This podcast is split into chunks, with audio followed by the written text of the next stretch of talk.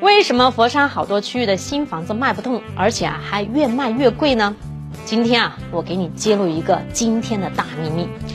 这个视频啊，可能会影响到很多人的利益，随时啊可能会被举报下架。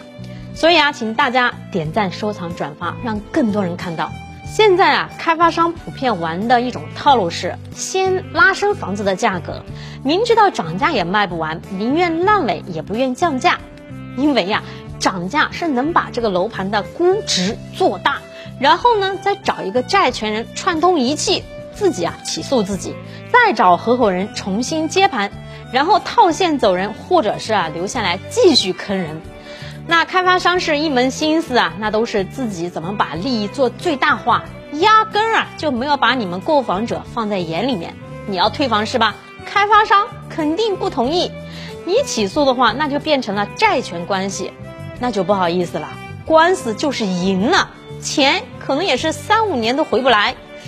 你不退房，那么你就老老实实的还房贷吧。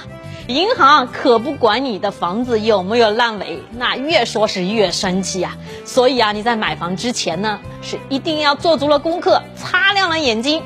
这个不靠谱的开发商的房子啊，咱们真的是能别碰，咱们就别碰了啊。